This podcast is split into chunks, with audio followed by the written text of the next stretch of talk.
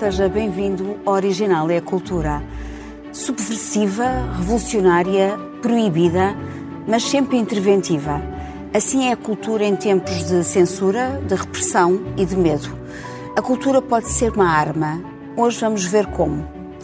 Acompanham Dulce Maria Cardoso, Rui Vieira Neri e Carlos Filhais. Em maio de 1968 houve uma revolta em França que ecoou pelo mundo. Uma das principais marcas dos protestos dos estudantes e dos operários foram os slogans escritos nos muros e cartazes espalhados por Paris. Vamos ver alguns.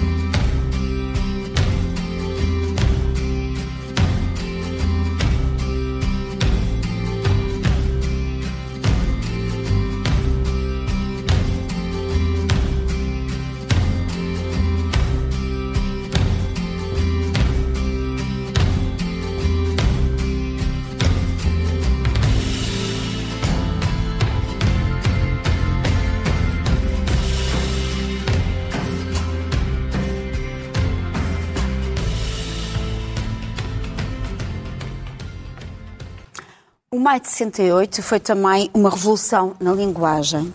Nos 50 anos do maio de 68, eh, na Escola de Belas Artes em Paris, eh, eh, reuniram os slogans da Imagem as imagens em luta, que espalharam-se pelas ruas da cidade de Paris. Dulce, dentro destes slogans, tu consegues nomear aquele que te diz mais? não sei se é o que me diz mais, mas o que eu acho mais útil uh, que é o antes de escrever, aprenda a pensar. Uh, acho fundamental aprender-se a pensar, porque quando não se aprende a pensar, não é só quando se escreve, mas também quando se fala, tendemos a repetir, a ser umas cópias uns dos outros. E o problema da repetição, quando se trata de uma banalidade, não tem importância, quer dizer, é só aborrecido. Mas o problema é que depois também se repetem ideias perigosas, porque não se está a pensar e, e portanto, uh, não pensar também nos prejudica imenso em termos de cooperação, porque quando um de nós não está a pensar e só está a copiar, não está a, a, a dar o seu, o seu contributo para, para que consigamos todos chegar a, um, uma, a melhor caminho. Consegues nomear o teu slogan? Sim, sim, passou ali e transforma o teu desejo em realidade. Acho que isto é uma coisa que ultrapassa as fronteiras do tempo, ultrapassa ao maio de 68. E, e o teu, Rui? Eu gosto de vários, gosto da imaginação ao poder e gosto muito um, um que é que diz eu sou marxista da tendência Groucho. eu gosto muito, gosto muito de Sulipavé la plage. Nós vamos recuar agora ao século XVI, Carlos, depois do maio de 68, e uh, vamos passar para o Concílio de Trento, não é? Sim, a meio do século XVI uh, há uma transformação na Europa que é chamada Contra-Reforma, não é? Nós em Portugal tivemos a Contra-Reforma sem ter reforma. Um... Ainda hoje. Fala-se muito em reformas, não é? Enfim. Um, há uma, uma, data curiosa que, que, vai passar por estes dias, que são os 200 anos do fim da Inquisição. O fim oficial da Inquisição foi só em 1821 e a primeira lei de liberdade de imprensa só aparece depois. Portanto, uh, de facto, houve um tempo muito grande marcado fortemente pelo, por, pela, enfim, pela censura, pela proibição e, pela repressão que é de meio do século XVI. Em Portugal, a Inquisição chega em 1536 e em 1547 já havia um, índex, índex de livros proibidos, impresso. Há, outros manuscritos, mas impresso. Ainda antes de haver o romano, do Papa. Uh, isto é, é muito interessante. Há certas coisas que nós até temos precedência. E então no índex estavam autores, naturalmente, alguns que eram considerados heréticos, o Lutero, Calvino, Giordano Bruno, etc. Mas havia também, mais tarde, ao longo dos tempos, porque este índex da Igreja só terminou em 1966, oficialmente. Uh, durou muito. Uh, e, e, e, marcou, digamos, esta, digamos, esta região do mundo. Mas havia também filósofos, o, o, Diderot, o Pascal, o Descartes, o John Locke, tudo isso foi proibido. Porque eram os livros que um cristão o... não podia ler Exatamente. sob pena de pecado os grave, livros, é? os livros chamados livros defesos, livros defesos. Mas havia também escritores o Voltaire, o Jonathan Swift, o... então franceses, franceses ali no século XIX eram todos, o Victor Hugo, o Stendhal, o Anatole France, o Balzac, quase que não há escritor nenhum do século XIX que não tenha parado lá o índice. Em Portugal houve, eh, no século XVI, o Gil Vicente, o nosso Gil Vicente esteve lá no índice. E há, eh, com certeza, os eróticos, o Casanova, o Sade, aí até, enfim, se pode perceber, mas na ciência, enfim, também existe, a ciência também leva por tabela eh, e há o Galileu, ao Copérnico, ao Kepler, há uma série de nomes. Portanto, a ciência também aqui está metida, digamos, como força uh, subversiva. Quer dizer, uh, há várias maneiras de fazer subversão, uh, a arte, a filosofia e também a ciência. E, e, e enfim, esta memória chegou até nós, ainda hoje, por vezes, nos autocensuramos. eu acho que faz parte do faz parte de uma espécie de um pairou ali, fica ali um espírito qualquer, um espírito negro, e, e, a cultura pode romper esse espírito negro. A cultura pode e deve. Não gosto da palavra arma, mas gosto de, de cultura como oposição, cultura como confronto, como cultura como disputa, como resistência e afirmação. Resistência e afirmação. Transformar os desejos em realidades. É verdade que este, este índex também uh, foi uma inspiração para o livro do, do Ray Bradbury, que é o Fahrenheit 450, 451, uh, que é a queima dos livros, é essa, não é? Portanto, isto também foi muito explorado. Uh, quer dizer, uh, há uma importância da memória, por exemplo, neste caso, estes livros censurados, como é que nós podemos preservar a sua continuidade? sim, Dulce, pode ser. Ah, quer dizer, não, não, não sei exatamente como é que, como é que preservar a, a continuidade de um livro é lê-lo. Não há assim maneira de. de na, na, verdade, nós não estamos agora nesse, nesse tipo de perigo e, e de alguma maneira não, não acho. Talvez não seja necessário. Livros censurados no mundo. ah, sim, sim, mas estávamos o, a falar da Na Suécia, por exemplo, criou-se agora uma biblioteca muito interessante. Livros censurados de todo o lado e de sempre. Aquela biblioteca só tem livros que são, foram proibidos. Sim, claro que há livros censurados, mas não... não, não Ainda estava... continuamos a ter livros censurados Ou seja, hoje não... dia? Claro então que sim. Então, e há uma coisa que ainda é pior que, não que, terminou, não é? que é a autocensura. Uh, digamos que há os livros censurados e depois há a própria criação, que também o próprio criador que se censura para ir de encontro à ideia de um mercado que julga.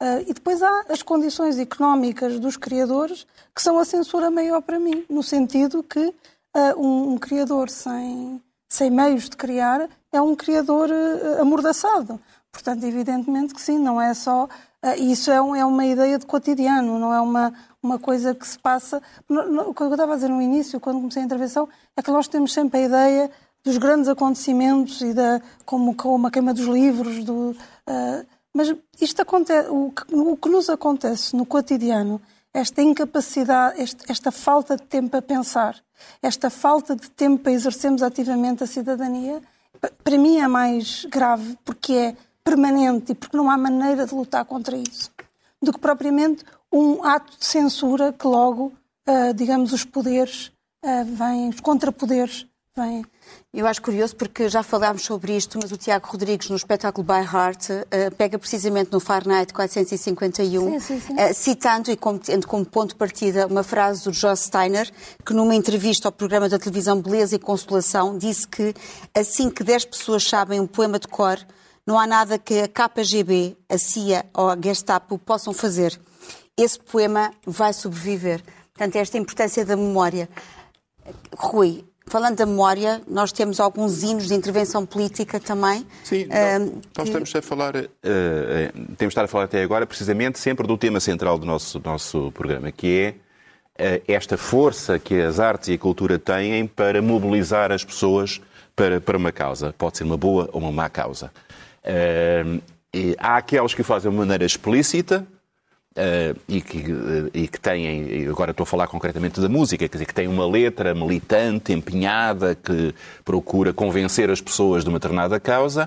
Uh, há outras que se, são utilizadas como tal, sem a partir a terem essa carga. Eu queria dar-vos, nesta minha primeira intervenção, dois exemplos clássicos de, de, de dois hinos que serviram de inspiração para algumas das coisas mais generosas e para algumas das coisas mais horrendas que aconteceram na história da humanidade. A primeira eh, começa por ser luminosa, é a famosa Marciesa. Uh, estávamos em 1792, em plena Revolução Francesa, e uh, há um oficial do, do exército francês que resolve compor um hino de, de, de exaltação à defesa da República contra os inimigos estrangeiros.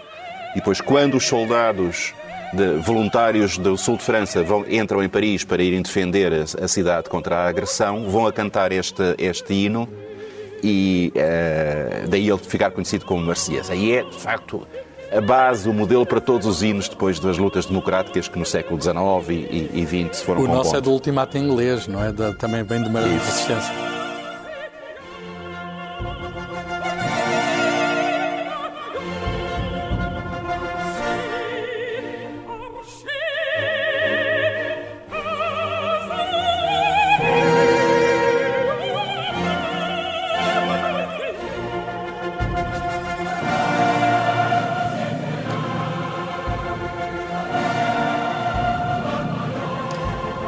Depois eh, tens outro exemplo Tenho de hino.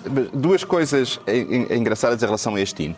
Uh, primeiro, uh, ele, ele, foi escrito em Estrasburgo, portanto na Alsácia, na fronteira mesmo contra os invasores, mas grande parte da população da Alsácia, fiel à República Francesa, não falava francês, falava alemão. E, portanto, uh, houve imediatamente uma versão alemã a Früde auf den Tag entgegen, que é uma coisa que a gente não imagina.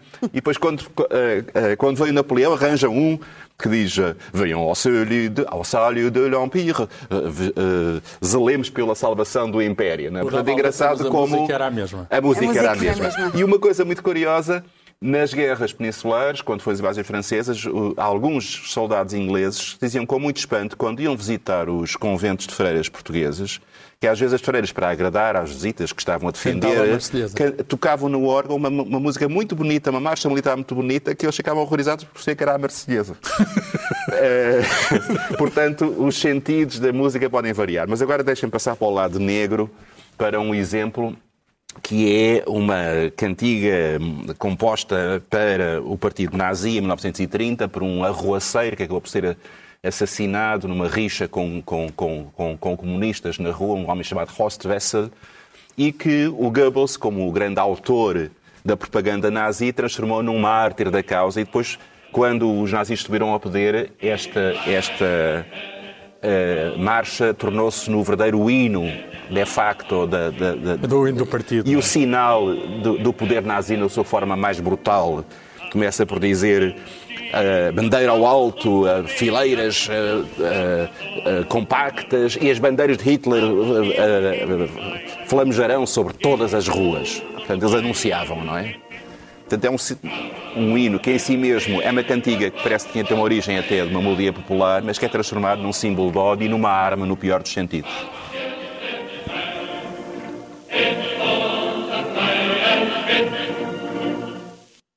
Na Alemanha está proibido. Ninguém lá exatamente, pode ouvir isto. Exatamente. Censura oficial. O hino do Partido Nazi não pode ser tocado. Mas quer dizer, temos aqui uh, uma linguagem muito belicista. Temos uma é? linguagem militante, precisa. Militante. Eh, é a cultura, é uma arma no sentido um bocadinho mais bruto do termo, se quiseres, mais, mais, mais primário do termo. É, é, é o slogan, é aquilo que desperta uma adrenalina das massas para seguir numa direção que pode ser luminosa ou sombria e às vezes pode ser uma coisa ou outra. A farcedeza também acaba por coincidir com o terror uh, de Robespierre uh, e, portanto, estas coisas nunca são a, preto e branco. Mas foram dois exemplos que eu, que eu quis dar daquelas muito, é? músicas é? que são pensadas como uma forma de mobilização que não, em que não há que pensar muito, as mensagens são simples, são primárias e funcionam. E são, a música é tão boa ou tão má conforme a, a nobreza da casa. Mas só uma coisa, um comentário a propósito do que o, o Carlos há bocadinho estava a dizer. Reparem, o ritmo, tan, tan, tan, tan, tan, tan, o Alfredo Keil, quando compõe a portuguesa, faz. É exatamente o mesmo ritmo. Portanto, isto estava na cabecinha dos, do, do, dos compositores da, das causas da liberdade ao longo do século XIX, este modelo da Marselhesa. É verdade que essa cena da a Marselhesa faz sempre lembrar também o Casablanca, não é? Com o Vítor Laszlo, uh, naquele momento, não é? Apoteótico do Café do Rick, uh, em Casablanca. Dulce, trouxeste-nos uh, também um exemplo de uma tourada? Sim, eu trouxe a tourada. Um isso, mas antes de, de, apresentar a tourada, só ali dizer uma coisa que há bocadinho o Carlos disse que não, não gostava da arma, da cultura é uma arma. Eu gosto, eu, eu, gosto bastante da ideia da arma, eh, porque uma arma uh, dá-nos poder, não é? E, e não, e, e, e funciona guerra, como. violência. Sim, mas, mas prefiro a ideia da arma do que da armadura, ou seja, a maior parte de nós temos a ideia de que a cultura é uma armadura, eh, ou seja, que nos, um escudo. Um escudo, exatamente, que nos protege e que nos. Uh, e que, e que nos permite constituir-nos em grupo em que estão uns contra os outros, ou seja, e, e, é muitas vezes pensada a cultura como, em vez de uma, uma um, um, um, fim, uma, um meio de nos aproximarmos do outro, não é? E de uh, ajudarmos o outro, se for o caso, de estar... Dulce, eu livrei da tropa e, e tenho assim algum, uma tendência pacifista um bocadinho. Sim, não, não, não, mas, mas, mas as Um dos dias mais felizes da minha vida foi mas quando é no sentido eu... metafórico, não é? Sim, sim, evidentemente. Aliás, era isso que eu ia dizer. Um, a, a, metáfora é tão importante quanto, quanto o sentido uh, primário de uma palavra. E esta música que, que eu trago, que é a Tourada, de 1973, de do, do, compositor foi o Fernando Tordo e também o intérprete, e a letra é do, do Aristo dos Santos, foi para, para participar no Festival da Canção um, e é uma música que uh, pretende, é uma sátira ao regime, portanto, uh, tudo o que trata é, na verdade, sobre o, o regime, uh, a censura deixou passar porque não entendeu, porque não eram rapazes versados na metáfora, não tinham pensamento metafórico. E eu trago por uma questão histórica, mas também trago uma esperança. É que haja quem inventa a canção que acabe com as touradas. Porque, na verdade, a tourada é um espetáculo bárbaro. E agora eu trazer a tourada parece, portanto, mas eu tenho esperança que, tal como esta música foi tão importante para acabar com a Revolução, que se acaba, alguém inventa a canção. Vai fazer outra que é antiga, anti-tourada. Que, que se acabe com a tourada, porque o Carlos tem razão. De facto, eu trago uh, exemplos de música porque não há nada como a música para nos para criar um coletivo. Portanto, uh, os livros, as, os, as, as, artes visuais, ou seja, permitem-nos escape. A música emerge num, num coletivo. Põe-nos em cor. É? Vamos ver e ouvir o Fernando Tordo. Sim.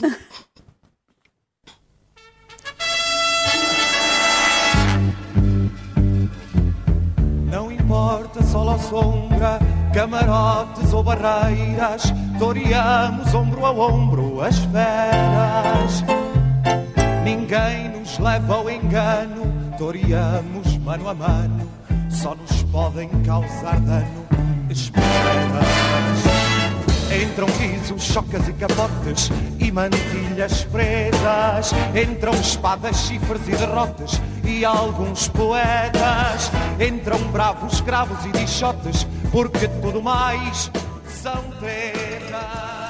Eu só apetecia ouvir a continuar porque esta, a interpretação do Fernando Toro, nós temos que dizer. E a indumentária e o penteado. É, é irrepreensível, é irrepreensível. Não, mas da época. acaba por não ser datada. Não, não. É. Não, a sedentária tem uma voz prodigiosa. Uma voz. Ficou em décimo lugar. Depois mais tarde a Mas eu lembro que. Lembro-me do Mário Castrim escrever no dia a seguir no Diário de Lisboa as pessoas ainda não se aperceberam do que pode significar de mudança para Portugal ter vencido esta canção.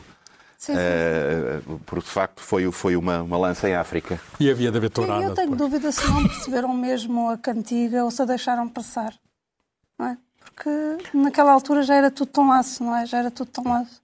Que até o, acho que até os sensores já estavam maçados do seu papel. Mas falando em cantiga é uma arma, também nos traz outro exemplo. Trago, trago. Depois trago outro exemplo uh, que não podia deixar de trazer quando se fala de cultura, de, de, de cantiga. De, não, é, não, é, é, não é a cantiga, é cultura, mas neste caso é a cantiga, é uma arma, que é o Zeca Afonso. Eu devo dizer que a minha, a minha digamos, a minha ideia do mundo e de, de, justiça social tem muito a ver com as canções do Zeca Afonso que eu vi em miúda sem saber quem era o Zeca Afonso. Portanto, eu cantava as canções do Zeca Afonso sem saber quem era o Zeca Afonso e, e partilhava estas ideias do mundo. E acho que esta é muito atual. O que faz falta. Exato. Quando o pão que comes estava merda, o que faz falta? O que faz falta é avisar a malta, o que faz falta? O que faz falta é avisar a malta, o que faz falta? O que faz falta é avisar a malta, o que faz falta? O que faz falta é avisar a malta, o que faz falta?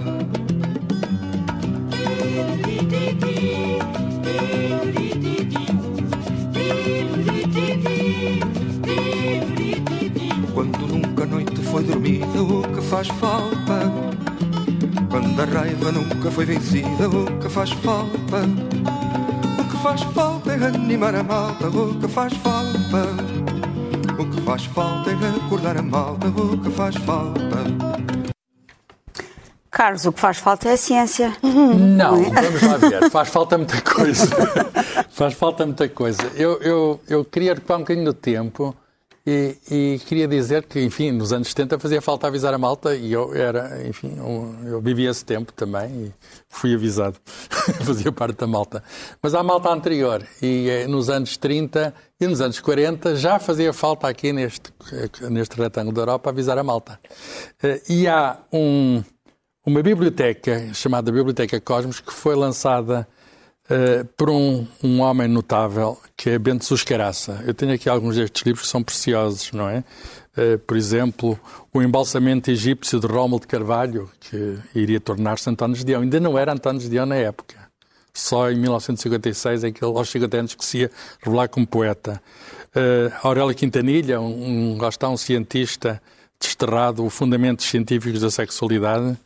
Uh, Entrando na música, já que há tantos exemplos musicais, Luís Freitas Branca, apesar de Beethoven, comemoramos, estamos a comemorar os, digamos, o, o aniversário de Beethoven. Uh, e, e isto reúne esta coleção, publicaram cerca de 150 títulos, mais de um milhão de cópias. O, o que me espanta hoje é que, é que se lia tanto. Também não havia televisão, havia rádio, mas não havia televisão. Mas, mas havia. Uh, os livros eram baratos, o, o câmbio atual seria cerca de 2 euros cada livro. É mais ou menos o preço que hoje arranjamos é. nos alfarrabistas. Era uma material, um papel mau, era uma, uma edição Sim, para ser mesmo tinha, barata. mas tinha, acima de tudo, acima de tudo, tinha um princípio. E o princípio é, é, é enfim, integra-se aqui no nosso, no nosso slogan da cultura é uma arma. Em 1983, o Bento Sousa Caraça, que era matemático, e que havia de morrer na mesma altura em que morre a coleção. Porquê? Porque a coração morre com ele, a coleção é uma obra dele, não é? E faz uma conferência em que ele se pergunta, é uma pergunta que hoje também temos de colocar, o que é um homem culto? A conferência intitulava-se A Cultura Integral do Indivíduo e dizia ele no subtítulo que é o, o problema mais central do mundo de hoje. E, e, e talvez seja um problema atual, o que é um homem culto. E ele dizia que era três pontos. Primeiro, tem consciência na sua posição no cosmos portanto, a ciência e na sociedade a que pertence. Segundo, tem consciência da sua personalidade e da dignidade que é inerente à sua existência como ser humano. Terceiro, faz do aperfeiçoamento do seu ser interior a preocupação máxima e fim último da vida. A cultura é isto. Mas isto é curioso, Carlos, porque estás a falar de um tempo em que um, o Bento Chuscaraça teve esta, esta projeção e esta ideia, não é? Este princípio orientador, mas as elites não estavam para aí muito viradas, pois não? O que é que chamas elites? Estamos a falar das elites. Elite, nós estamos a falar de elite, da elite intelectual, por exemplo, um... a Virgínia Castro Almeida, por exemplo, um... considerava que a, a percentagem de analfabetos em Portugal, quer dizer, que, que não, não considerava mas como um fator... Mas os livros vendiam-se, apesar do número de analfabetos que é. mas eh, sobre as elites, há, há uma posição muito curiosa. Há uma polémica sobre um dos livros, um dos primeiros livros da coleção é do próprio uh, Bento Suscaraça, que é este, está aqui uma edição mais recente, agrediva, numa outra coleção que é de algum modo na ciência equivalente a esta Biblioteca Cosmos, que é a ciência aberta. O, o Bento Suscaraça é o autor deste livro, que saiu em dois volumes. Na, na... E houve um autor eh, muito conhecido, um dos maiores cabeças do nosso século, que é o António Sérgio, e fez uma polémica com o Bento dos Queiroz. Eu até penso, poderia pensar que estavam os dois do mesmo lado, mas não. E qual era o pomo da discórdia? O pomo da discórdia é que o António Sérgio achava que a cultura era assim uma coisa de cima que não era para vulgarizar através destes livrinhos, não é? Livrinhos baratos, livrinhos para todos. E, e dizia que isto de estar a, a depurar a, a simplificar já não era cultura. Ele até dizia, dá uma metáfora, que é como pôr a equitação sem o cavalo. Se está a pôr a coisa de tal modo que já tirar o cavalo, está a ensinar a equitação sem o cavalo. Ora bem, eu acho que nesta polémica o Bento Suscaraça tinha razão. Tenho muito apreço pelo António Sérgio que de facto é um homem brilhante, por vezes muito esquecido no tempo de hoje. Mas o Bento Suscaraça tinha razão. É preciso, uh, digamos, levar ao homem comum a cultura o homem comum somos nós todos, mas levar ao homem, ao homem comum a cultura sem deturpar, com certeza, e é possível fazer todos estes é. níveis e, acima de tudo, ter estes princípios. Onde estamos, quem somos, uh, enfim, o, a nossa dignidade e, em diálogo com os outros, conseguirmos viver melhor. É. A cultura, no fundo, é isso, não é outra coisa. É aquilo é. que nos liga, aquilo que nos faz viver melhor em conjunto. A ideia era, afinal de contas, era pôr armas nas mãos do povo, se quisermos utilizar um slogan, não é? Quer dizer, realmente... Tá bem, mas, mas, isto aqui não, não é para disparar. Não, não, em relação ao que a Cristina estava a dizer, na realidade estamos a falar de uma coisa que surge a partir, sobretudo, do MUD, da, daquele grande movimento intelectual do pós-guerra de resistência, há uma enorme quantidade de gente da cultura apostada precisamente nisto, em divulgar, em, em, em uh, passar conhecimento, em, em estimular curiosidade, e eu acho que isso é um dever hum, ético, cívico, essencial das pessoas de cultura. No Foi preso pela PIDE, demitido da função pública. No momento em que nós nos fecharmos na nossa torre académica e acharmos que só temos que falar uns com os outros e com o nosso próprio umbigo, Uh, a, academia uh, uh, suicida-se, não é? Portanto, isto é um, eu acho que é um exemplo moral, juntamente com a Universidade Popular, que o Bento Juscaraça também fez, os melhores intelectuais portugueses a fazerem aulas gratuitas para, para a população em geral, Acho que é uma, uma belíssima, uh, uma belíssima iniciativa. Caso, e também na senda da cultura científica desta promoção pelo Pedro Justo Caraça, uh, também há uma editora, a Gradiva, que também tem uma coleção importante. Já falei, dedicada... uh, começou, a, a Gradiva está a fazer 40 anos. Começou em 1981. Eu sou suspeito porque tenho publicado lá livros, sou amigo do editor, Guilherme Valente, mas isto é uma editora, enfim, há outras, eu sei, mas que tem posto a cultura, quer seja quer seja, digamos, a ciência, mas a cultura em geral. Quer dizer, é a editora do António Zé Saraiva, é a editora do Eduardo Lourenço, Quer dizer, é, um, é, uma editora que nos tem feito pensar. E do Calvin e Hobbes, já agora, da banda desenhada. É uma, é uma editora, portanto, e parabéns ao, também, parabéns falando ao, de outra...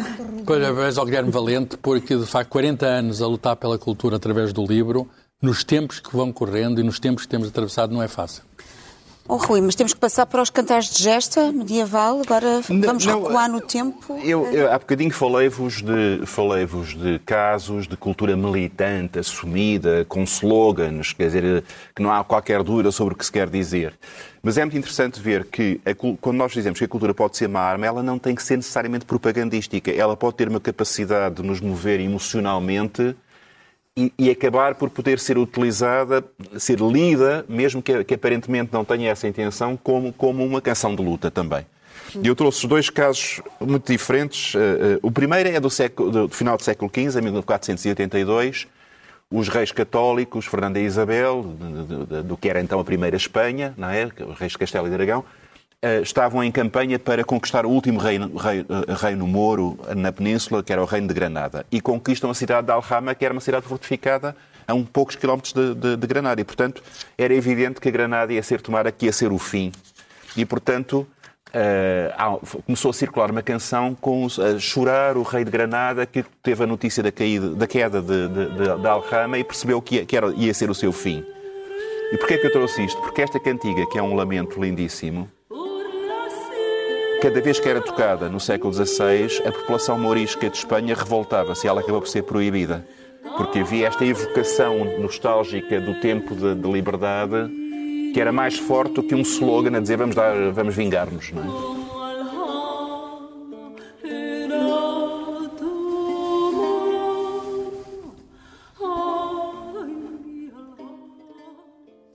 Mas também tens outro exemplo. E tenho um outro exemplo uh, que enfim, está mais próximo, que é o peso que muitos daqueles uh, chamados espirituais negros uh, americanos, que tinham letras ligadas à salvação, à libertação, no fundo, supostamente da alma na, na, na, para a eternidade, mas que eram lidos como, como um, um testemunho de, de, dor, não a dor do pecado, mas a dor da, da, da, da repressão e da exploração, e como um sinal de confiança numa salvação e numa libertação que não eram só eternas, eh, libertação do corpo. eram locais.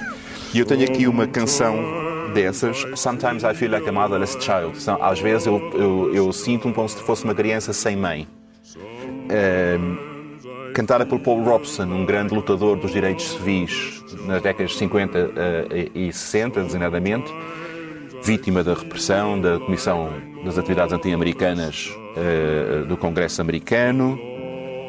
E esta cantiga foi uh, essencial, foi um dos grandes uh, hinos da luta pelos direitos civis nos Estados Unidos.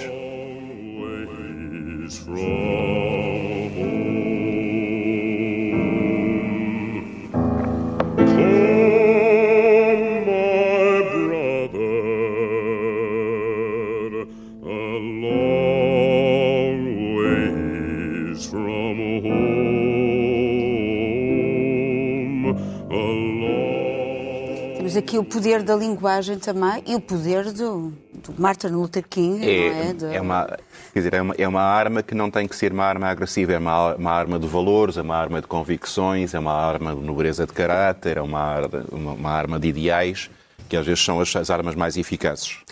Que arma eficaz é que tu, tu nos trazes também? Ah, não, eu continuo nas canções, como já, já justifiquei há bocadinho, porque realmente não há nada que, que nos, nos faça como o Carlos disse, ser coro, uh, mesmo que não sejamos o cantor principal. E trago uma música dos de Olinda, um, Que Parva Que Eu Sou, porque foi a música que, de, cantada num concerto, no, creio que no Coliseu do Porto, em 2011. Portanto, Portugal tinha acabado, tinha sido resgatado, tinha, estava cá a Troika, e de repente esta letra de, de, de desta música, de, de Parva Que Eu Sou, que, que tem um refrão que diz eh, que para, para se ser escravo é preciso estudar, passou a ser o hino de uma geração que se sentia muito mal representada traída. e, traída, e que continua e que continua. Portanto, continua. fizemos muito pouco por essa, por, por, fizemos muito, fazemos muito pouco pelos mais novos.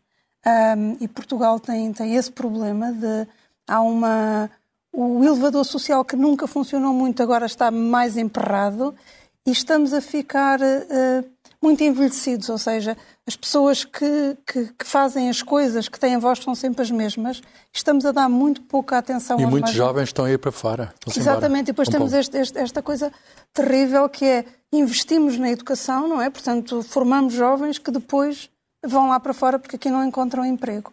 E, portanto, mais uma vez, eh, é preciso um, ehm, uma, outra, uma, uma outra manifestação gigantesca Agora, depois da pandemia, que agora não é conveniente, mas é preciso porque, hum, de alguma maneira, quando não tratamos bem os mais novos, estamos fazer, não estamos a tratar bem o futuro.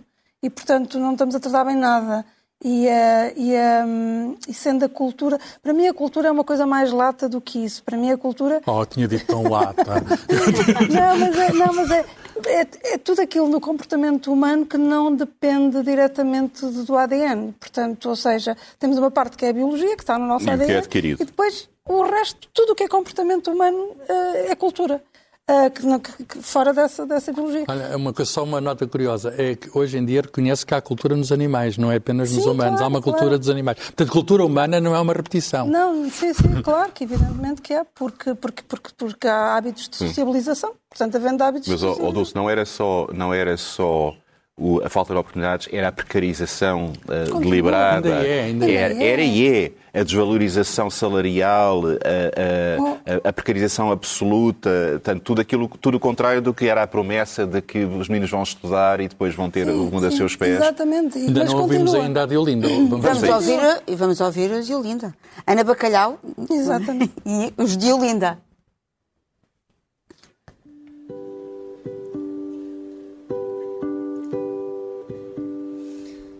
Toda geração sem remuneração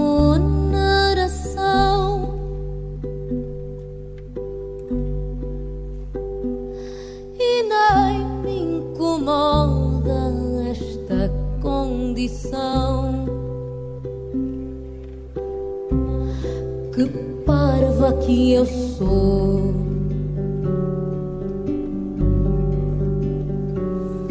Porque isso está mal e vai continuar.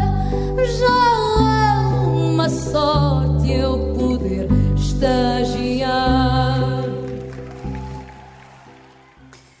Rui, hum, isto está mal e vai continuar. Esperemos que não, uh, que isto não aconteça. Não, mas, uh, terá melhor se, se, as pessoas compenetrarem de, de, dos desafios e se empenharem e se tomarem posições cívicas e não aceitarem a realidade como se fosse uma, uma imposição inevitável. E eu acho que foi muito importante esta canção, precisamente nessa denúncia. E, sobretudo, não há resignação. Não há resignação.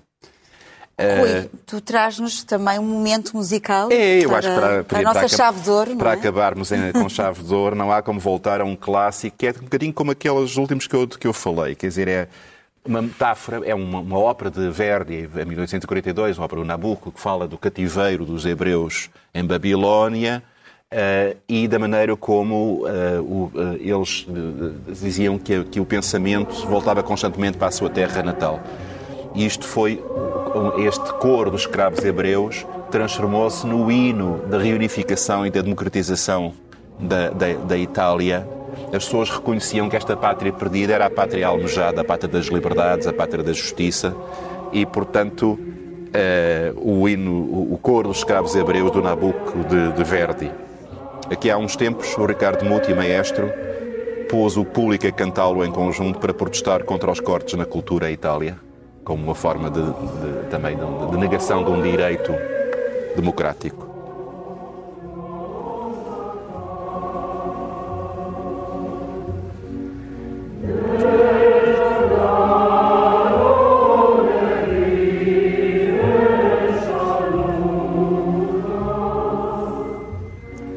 Este foi o Original é a Cultura. Vemo-nos para a semana. Até lá, lembre-se, todo o tempo é bom tempo para a cultura.